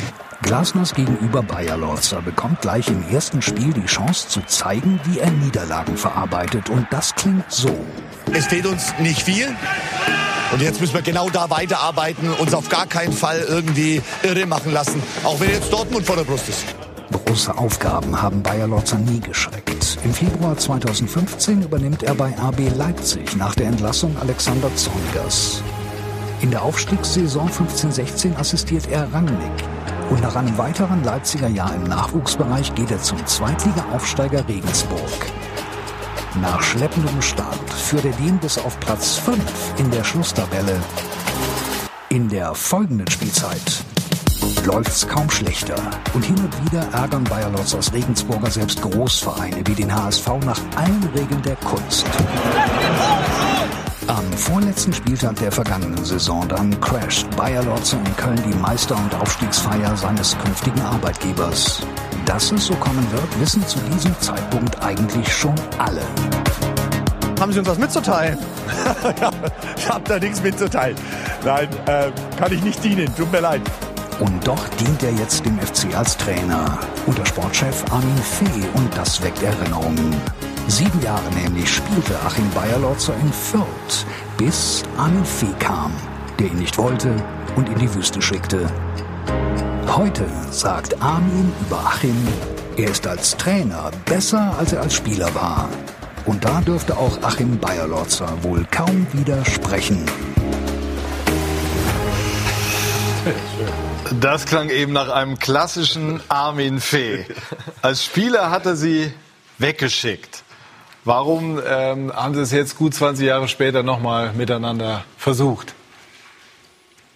Ja, weil, weil da ein Anruf vom ersten FC Köln kommt und ähm, hatte er das überhaupt noch so auf der Uhr? Wir haben, wir haben herzlich gelacht, als wir uns zum ersten Mal dann tatsächlich ja. an, an so einem Tisch äh, gegenüber saßen äh, haben wir erstmal so, so 15, 20 Minuten über die alten Zeiten bei der Spielvereinigung Fürth. Äh, das war ja praktisch der Übergang in die Fusion. Also ich habe ja nur Spielvereinigung Fürth gespielt und mhm. dann war ja Spielvereinigung Kräuter Fürth. Zwei Mannschaften kommen zusammen, sieben da, sieben da, sieben neue. Ich war bei den sieben aus Fürth eben nicht dabei. ähm, aber ja, geschmunzelt. Das war, das war damals ja auch wirklich gut, gut konstruiert, gut gemacht, diese, dieser Zusammenschluss. Sind aufgestiegen in die zweite Liga und seitdem ist, ist die Spielvereinigung Kräuter Fürth ähm, zweite Liga oder sogar mal kurzfristig in der ersten Liga gewesen. Wie ist das denn bei so einem Gespräch? Man ist ja nicht dabei. Man hat immer so Vorstellungen, wenn man so ein Vertragsgespräch führt. Ich meine jetzt nicht die Geschichte in den 90er Jahren, sondern jetzt. Merkt man schon nach kürzester Zeit, ähm, die Chemie stimmt? Das könnte was werden? Ja. Weil ich aber auch ein Mensch bin, der sagt, ähm, wenn man zusammensitzt, dann muss man mich so kennenlernen, wie ich bin. Also ich, ich werde mich nicht verstellen. Und wenn dann am Ende des Tages der Verein sagt, au, macht vielleicht jetzt dann doch keinen Sinn mit, diese, mit dem Trainer, dann ist es aber gut so. Weil man muss genau so sein, wie man sich da, da vorstellt. Und deshalb war das ein unheimlich offenes Gespräch, äh, wo, wo vieles auf den Tisch kam wie gesagt, so ein, so ein Breaker natürlich am Anfang, das war dann natürlich gleich, waren, waren wir alle mit dem Schmunzeln äh, da gesessen und haben uns dann einfach wirklich gut über Also die Fußball, Entlassung habt ihr schon hinter Fußball, euch gebracht in den 90er Jahren. Ja, genau. Und haben uns dann gut einfach über, über Fußball unterhalten und was Armin unheimlich wichtig war, über Führung. Wie man, wie man eine Mannschaft führt. Das war ihm unheimlich wichtig, dass jemand da ist, der die Fäden in der Hand hat, auf der anderen Seite aber auch auf die Spieler eingeht und natürlich auch einen Plan hat und den konnte ich dann wohl ganz gut rüberbringen. Ja, ich wollte, sagen. Ja. ja, nee, ich gebe dir recht. Ich glaube, das ist einfach so, dass man da nach ein paar Minuten eigentlich schon das Gefühl hat, wenn man am Tisch sitzt mit irgendjemand, ob, ob das passt oder nicht. Ich hatte in meiner Karriere ja auch viele Gespräche gehabt und ich hatte äh, damals, äh, wo ich glaube ich äh, in Werder Bremen unterschrieben habe bei Otto Rehagel, war es einfach auch so, du, du spürst es in, in, in Minuten, ob äh, jemand zu dir passt. Ich hatte ein anderes Aber da wusste Angebot man auch seine von, Frau noch. Äh, ja, ja, gut, das war damals klar. Aber trotz alledem spürt man natürlich schon, ob äh, die Chemie zwischen den zwei äh, zweien dann auch passt. Ja. Wie ist denn das dann jetzt ähm, mit, mit Armin Fee, der selber erfolgreicher Trainer gewesen ist, Meistertrainer und ähm, der doch immer gefühlt über allem schwebt? Da kann er gar nichts für. Das liegt einfach daran, dass er auch durch seine Persönlichkeit natürlich sehr präsent ist. Wie kann man sich davon als, als Trainer, als junger Trainer in der Bundesliga, der Achim Bayerlotz noch ist, emanzipieren? Oder von ihm profitieren? Naja, also profitieren sicherlich, weil ja äh, Armin Fee eine Riesenerfahrung mitbringt. Und Armin Fee teilt das ja auch gerne. Er ist ja nicht einer, der sich in sein Zimmer setzt und das für sich behält. Und äh, ich glaube, dass, das, äh, dass man da schon sehr profitieren kann. Wie ein Trainer, das muss man den Trainer fragen, nicht mich. Also ich habe mit Armin Fee nie verhandelt, deswegen kann ich das jetzt nicht so sagen. Aber genau das ist es doch, was, was du gerade gesagt hast. Profitieren. Profitieren von Erfahrung, Gespräche führen. Sich auch mal über so eine Leistung jetzt äh, mit, mit Armin Fee äh, zusammensetzen und, und einfach mal drüber unterhalten. Wie hat er es gesehen? Ja, und da, da kann man doch nur profitieren. Wenn man sich davon unter Druck setzen lässt, ist man doch für diesen Job, dann darf man den Job doch gar nicht machen. Es gibt ja immer in jedem Verein irgendwelche Menschen, die schon viel erlebt haben. Und jetzt kann man von denen profitieren. Oder man kann sagen, oh, das ist jetzt aber ein großer Druck. Oh, der ist da jetzt in diesem Verein und der, der ist da gleich im Büro nebenan. Schön, dass er nebenan ist. Und ich finde, auch der Eindruck, den ich von, von Armin Fee ja, mitgenommen habe aus diesen Gesprächen, hat sich bisher 100 Prozent bestätigt. Oder ändert sich der Typus Trainer im Moment? Wir haben jetzt, wir haben das eben im Beitrag von Winko gehört, sechs neue Trainer, jeder individuell. Viele setzen auf, auf Tempo, auf Gegenpressing, aber dann doch eben jeder irgendwo auch seine eigene Persönlichkeit. Ja, ich freue mich auf den frischen Wind äh, einfach in der Bundesliga. Also viele kennen wir noch nicht so gut. Oliver Glasner in Wolfsburg, äh, lange ja bei Linz gewesen, da sehr erfolgreich gearbeitet. Aber äh, auch diese RB-Schule, die jetzt äh, Achim Bayerlotzer da natürlich mit äh, in Köln mit reinbringt, ne? Äh, viel Pressing, viel Tempospiel, ähm, ist ja eine ganz andere Spielphilosophie als zum Beispiel Markus Anfang ähm, hatte. Oliver Glasner hat eine ganz andere Spielphilosophie als ein Bruno Labbadia hatte. Labbadia hat ja aus der Kontermannschaft eine Ballbesitzmannschaft gemacht. Jetzt kommt wieder ein bisschen mehr Tempo rein. Also ich bin sehr gespannt über, auf diesen frischen Wind. Ich glaube, es tut der Bundesliga nur gut. Was können Wagner und, und Rose, Karl-Heinz, äh, leisten? Gerade Rose in Gladbach hat eine riesen Euphorie ausgelöst. Jetzt gab es gestern, sagen wir mal, einen kleinen Dämpfer zum Einstieg. Aber ist das auf Strecke äh, die Möglichkeit zur Weiterentwicklung? Ja, absolut. Ich meine, äh, Wagner hat ja hervorragende Arbeit äh, geleistet in England. Er hat sich da wirklich auch super weiterentwickelt, kam ja aus der Borussia Dortmund mhm. äh, Schule und äh, Rose kenne ich jetzt zu wenig, ganz ehrlich gesagt, als, äh, als Trainer. Aber ich denke schon, wie du schon richtig gesagt hast, es ist wichtig, dass jetzt auch neue Impulse gesetzt werden, neue Trainer, junge Trainer dann auch am Start sind. Und das kann der Bundesliga nur gut tun. Bei Wagner bin ich so ein bisschen äh, gespannt wie er, weil bei Huddersfield waren sie ja immer das gallische Dorf, was da gegen die äh, Millionen äh, Mannschaften angetreten ist in der Premier League. Also da war ja ganz klar, aus welcher Richtung man kommt, wie man sich auf dem Transfermarkt bewegt. Und jetzt ist er bei Schalke, die natürlich aus einer sehr schwierigen Saison kommen, aber wo die Erwartungen natürlich einfach größer sind, wo man nicht nur immer der ewige Underdog sein kann. Und da bin ich sehr gespannt darauf, wie David Wagner einfach mit dieser neuen Situation umgeht. Alfred, als Schalker, als Gebürtiger, gallisches Dorf ist es ja nun nicht. Trotzdem gut, in Schalke sind die Erwartungen schon wirklich sehr hoch. Da hat man, wenn man die Platzwahl gewonnen hat, knallen ja schon die Champagnerkorken meistens. Und, äh, so schlimm? Ja. Und äh, äh, ich glaube allgemein, nicht nur Wagner, allgemein ist das schon gut, dass mal die Bundesliga mal richtig frischen Wind hat. Mir fällt halt auf, dass es sehr viele Trainer jetzt in der Bundesliga aus Österreich und aus der Schweiz gibt. Äh, ob die in der Trainerausbildung uns jetzt da überlegen sind oder ob das Zufall ist, muss man, glaube ich, abwarten. Es ist nur auffällig, dass es halt doch einige hier aus unseren äh, äh, südlichen Nachbarländern sind. Und ich frage mich manchmal, ob die deutsche Trainerausbildung, auch wenn du sie gerade so gelobt hast, ob die deutsche Trainerausbildung da immer mithalten kann. Ich kann es nicht, nicht beurteilen. Ich frage nur. Was glauben Sie? Auf jeden Fall. Also Erstens ist es ja auch so, dass, dass natürlich so ein, so ein grober Lehrplan, ja, es ist ja die UEFA Pro License, also das heißt, die, die, die wichtigsten Punkte sind ja, sind ja in allen Ausbildungen mit dabei. Aber ich glaube, an der Trainerausbildung, da kann man jetzt nicht festmachen, nur weil jetzt äh, ein paar österreichische Trainer da sind und, und, und der, der ein oder andere Schweizer da ist. Das, das glaube ich, daran kann man es nicht festmachen. Also was auch auffällt, ist, dass die meisten einen Hintergrund haben, zumindest im, im Leistungs Fußball. Ne? Also Czovic hat auch bei Hertha BSC gespielt, Wagner gehörte zu den Eurofightern, Marco Rose, sie selber waren auch aktiv, wenn jetzt auch nicht auf allerhöchstem, aber doch auf gutem ähm, Niveau. Wir haben eben darüber gesprochen, RB Leipzig Schule, jetzt sind Sie beim ersten FC Köln. Wie offen ist die Mannschaft, auch der Verein für diese Impulse? Sehr. Das hat mich ähm, auch gleich begeistert, dass die Mannschaft ähm, vieles annehmen möchte und, und offen ist für, für, für neue Dinge. Ich habe der Mannschaft aber auch natürlich gesagt, wir machen ja jetzt ja keinen anderen Fußball. Also wir spielen ja jetzt nicht irgendwie was anderes. Wir spielen weiterhin Fußball. Wir wollen es nur ein bisschen aktiver gestalten. Deshalb hat mir das, was Julian gerade gesagt hat, Aktivität mit Ball gleich in die Aktivität gegen den Ball umsetzen. Das geht natürlich auch genauso umgekehrt. Aktivität gegen den Ball in das Offensivspiel mitnehmen, in den Umschaltmomenten. Genau darum geht's, einen aktiven Fußball spielen, weil ich auch der Meinung bin, dass die Menschen das sehen wollen. Reiner Ballbesitz, des Ballbesitz wegen, finde ich, finde ich persönlich, schaue ich mir nicht gerne an. Aber auch Lösungen mit Ball. Aber natürlich, aber natürlich. Es geht nicht darum, ganz am Anfang, wie ich nach Leipzig kam, war der Leipzig-Fußball, der sich ja jetzt auch extrem verändert hat in der Zeit. Hat sich entwickelt. Der war, der war ja so, erster Kontakt, sofort über die Kette, sofort nach vorne und hinterher. Also gar kein, gar kein großes Ballbesitzspiel. Und dazu war, war ich aber nicht, also das, das wollte ich nicht. Das heißt, ich wollte schon, dass es äh, gezielte Bälle sind, dass man den Ball mit einer großen Wahrscheinlichkeit auch in den eigenen Reihen haben möchte. Aber natürlich viel mehr Aktivität gegen den Ball. Ich glaube, dass die Bundesliga vor einem sehr wichtigen Jahr steht, äh, vor allen Dingen was den internationalen Fußball äh, äh anbelangt. Wir sagen immer, wir hinken mit dem Geld hinterher. Äh, die Frage ist wirklich, können wir, den, äh, können wir noch mithalten? Die Frage wird sich dieses Jahr beantworten. Ich erinnere daran, also Bayern München hat ja in der Champions League immer meistens das Halbfinale erreicht. Dortmund war viel dabei. Aber was halt zu denken gibt, ist, dass wir in der Etage tiefer in der Euroleague seit 1997 nicht mehr Titel gewonnen haben. Das war Schalke. Äh, wie lange das her ist, können wir uns alle, haben wir in Erinnerung. Und das ist schon ein wichtiger Wettbewerb, um auch die Breite und die Klasse einer Liga darzustellen.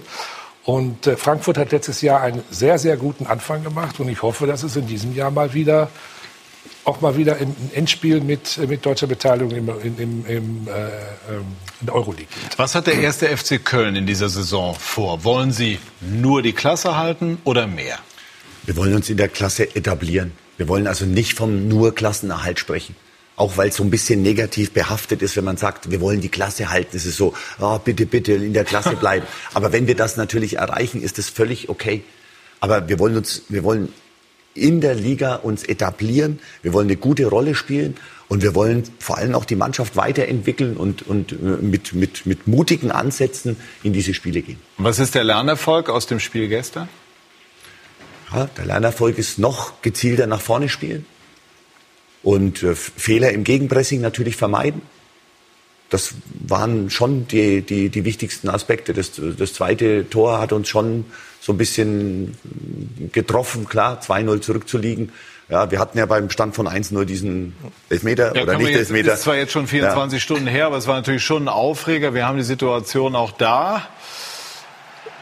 Sind Sie der Meinung, dass das etwas für den Videoassistenten oder für den Videobeweis gewesen wäre, der ja nur bei einer glasklaren Fehlentscheidung einschreitet? Mir persönlich ja. geht es gar nicht um Videoanalyst oder nicht Videoanalyst. Mir geht es darum, dass der Schiedsrichter diese Art von Attacke gegen einen Stürmer im Strafraum pfeift.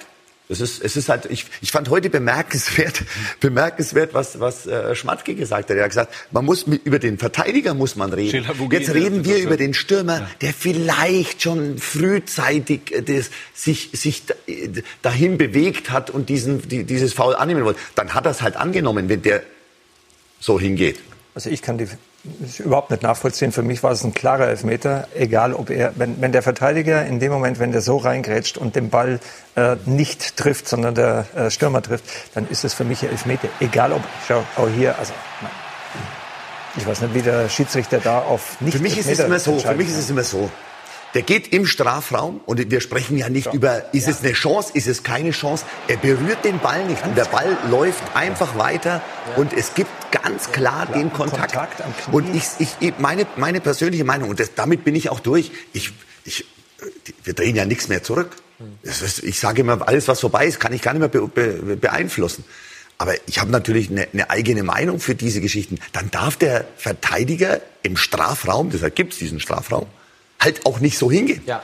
Er, er geht auf jeden Fall nicht clever hin, aber ich, ich kann irgendwie nachvollziehen, dass es, Patrick hat es gerade gesagt, eine glasklare Fehlentscheidung muss da sein. Und er trifft ihn ja nicht unten am Fuß, er geht sehr ungestimmt rein, er trifft ihn dann da oben. Der Spieler sucht, der Stürmer sucht so ein bisschen den Kontakt. Also ich glaube, es gibt minimalen Spielraum zu sagen, aber nicht mir, mir geht es ja nicht um den Videoanalysten. Inwiefern? Der Videoanalyst, das, das ist ja okay. Ich glaube, der kann da nicht ein. Aber inwiefern sucht er selber den Kontakt? Ich meine, es ist halt einfach der Laufweg. Also ich meine, du hast ja, also wenn er jetzt da stehen bleibt, weiß ich nicht, was passiert. Also ich meine, er wird auf. Das aber in ist der Dynamik kann ja keiner Genau. stehen bleiben. Die- und ich finde auch die Dynamik des Verteidigers. Ja. Der geht doch all in und sagt, ich grätsch da jetzt rein. Und dann bin ich der Meinung, dann muss er den Ball spielen. Und dann gibt's eine Ecke oder er spielt unseren Stürmer an, das kann ja auch sein, dann gibt's einen Abstoß, weil er den Ball gespielt hat. Aber wenn er in der Situation den Ball nicht spielt, dann frage ich mich, was müssen wir denn, was muss denn der Stürmer jetzt noch machen? Muss er sich das Bein brechen lassen? Er macht einen langen Schritt und das, dann geht das Knie nach vorne und in dem Moment trifft der andere ihn komplett am Knie. Also das- Und dass er das Ich wollte, las, klarer dass er das wollte, weil er gesehen hat, dass der, Stür der Verteidiger jetzt blöd kommt. Das, da, das darf aber doch nicht beeinflussen, ob es ein Foul ist oder nicht. Also, dass ich's will. Das kann ja jetzt, das kann jetzt keine, kein, also ich muss doch als Aber Schiedsrichter. hat der Schiedsrichter auf dem Feld es nicht genau gesehen, hat darauf gewartet, dass der Videoassistent eingreift, konnte er nicht, weiß, Weiß ich vielleicht nicht. Also Aber dann müssten sie, aber dann müssten sie besser kommunizieren. Dann müsste der Schiedsrichter sagen, hat, hat den schlechten Blick, äh, soll ich es mir noch mal anschauen? Ja. Das können die ja. Ja. Und dann muss, dann muss kommunizieren wenn du es nicht viel, richtig ja. gesehen hast, schaust dir noch mal an. Aber nochmal, es geht mir überhaupt nicht um den Videoschiedsrichter. Um, der, um das geht's mir gar nicht. Ich hätte einfach gerne, und da bin ich natürlich auch der Trainer der Mannschaft, die den Elfmeter zugesprochen bekommen hätte bei einer 0-1-Situation. Aber ich würde auch mit meinem Verteidiger sprechen und würde sagen, wie, wie kannst du so hingehen? Der, der rennt doch fast ins, ins Aus. Und, und egal, wo es im Strafraum passiert, wir hatten ja schon Elfmeter, die passieren beim Hinauslaufen aus dem Strafraum. Also es geht nicht um eine Torchance, es geht einfach um die Bewertung, faul. Faul oder nicht Oder im nicht Strafraum? faul. Ganz einfach. Im Strafraum oder nicht? Klar im Strafraum, klar faul. Ich hätte gern Elfmeter gehabt. Soll ich, Komisch. Soll ich für die letzten zwei, drei Minuten eine elegante Überleitung versuchen zu finden? Oh, jetzt. Wäre das auch in England gepfiffen worden oder nicht? Sicherheit nicht. Nein. Denn dort, äh, Karl-Heinz Riele hat mir mal eine Geschichte erzählt, äh, er lag auf dem Boden halb bewusstlos, glaube ich, und dann wurde er hochgerissen, jetzt geht's weiter. Oder das, weiter. das war vom Schiedsrichter. Der Ja. Schiedsrichter hat mich gepackt und hat mich hochgenommen und gesagt, Karl, wie tough, hier in England wird ein bisschen härter gespielt. ja. Also, ja- dann Ja. wäre das sicherlich... Äh, Wäre nicht gepfiffen worden. Da? nein, in England wäre der auch... Also der Der wäre schon gepfiffen, ne? war ja. klarer Körperkontakt. Okay, man dreht es nicht zurück, aber es war interessant, die Diskussion jetzt zu hören. Ähm, nutzen wir die letzten zwei, drei Minuten, um über die Premier League zu sprechen, die Sie bei Sky in dieser Saison wieder ausführlich verfolgen können. Karl-Heinz Riedler hat beim FC Liverpool, unter anderem beim FC Liverpool, gespielt und ähm, die Mannschaft von Jürgen Klopp ist sehr gut wieder in diese Saison gestartet. City hat jetzt Punkte liegen lassen, schafft Klopp jetzt nach der Champions League in dieser Saison auch die Meisterschaft, die in Liverpool seit 1990 so sehnsüchtig erwartet Letztes hat. Jahr also ja ganz knapp geschafft. Ja. ich glaube, er hätte den Titel noch lieber gehabt wie den Champions League Titel, weil das einfach für die Engländer der absolute äh, Titel Premier League Aber zu. Champions League ist auch nicht schlecht. Ist auch natürlich nicht schlecht. Nee, also es wird wieder ein interessantes Rennen werden. Äh, City, ich weiß nicht, ich meine, die haben natürlich einen, einen Wahnsinnskader und haben auch einen super Trainer. War letztes Jahr wirklich ein Kopf-an-Kopf-Rennen. Äh, ich hoffe, es wird heuer wieder so spannend. Natürlich für euch, für die Zuschauer wäre es perfekt. Äh, wird es Jürgen natürlich gönnen, wenn er das jetzt heuer mal ein, eintüten Sind kann. es diese beiden? Oder kann, kann Chelsea, kann Man United, vielleicht auch Tottenham oben mit reinpieksen? Ja, ich denke schon, dass die zwei ähm, wahrscheinlich am Schluss wieder unter, unter sich ausmachen werden. Aber natürlich, die haben auch in England gibt es dann doch vier, fünf, sechs äh, Mannschaften, die äh, um den Titel mitspielen können. Aber ich glaube schon von den Kaderstärken her, dass es die zwei sind. Ich habe die Bilder von Chelsea mit Frank Lampard als Trainer. In der vergangenen Saison im Frühjahr war ich ähm, in Liverpool in der Champions League unterwegs und da kam ja dann dieses Spiel von City, das Vincent Kompany da mit seinem Wahnsinnsschuss entschieden hat. Also man merkt dann immer schon auf der Insel, was auch für eine wahnsinnige Fußballbegeisterung da ist. Kommerz und alles, das sind alles interessante, wichtige Themen, aber es spielt dann in dem Moment gefühlt überhaupt gar keine Rolle. Die Engländer sind einfach irre Fußball begeistert. Was glaubst du, Max, als unser internationaler Ja, ich sehe es Experte? ähnlich wie Kalle. Also City und Liverpool sind sind die, sind die beiden Top-Teams und ich sehe die anderen, äh, Tottenham, äh, Chelsea ganz klar, United auch dahinter. United f- bin ich sehr gespannt, zweites Jahr unter Solskjaer, Mhm. Lukaku weg, Martial auf die Neuen gestellt, mehr Tempo vorne, haben jetzt 4-0 gegen äh, Chelsea gewonnen zum Auftakt, morgen gegen die Wolves. Also die habe ich mal auf dem Zettel, nicht für ganz oben, aber ich glaube, die werden sich wieder für die Champions League qualifizieren. Und ähm, ja, Liverpool wir waren äh, in Madrid beim Champions League Finale, wie er gefeiert wurde nach diesem Champions League Titel. Ich war danach, am Tag danach in Liverpool bei der Parade. Da wurde er schon gefeiert wie ein äh, äh, Gott. Und wenn er jetzt auch noch diese Meisterschaft nach Liverpool bringt, äh, ich will nicht wissen, was dann da los ist. Wir Also, waren vor allem bei sie 4 nur- zu 0, wir waren vor allem bei dem 4 zu 0 gegen Barcelona.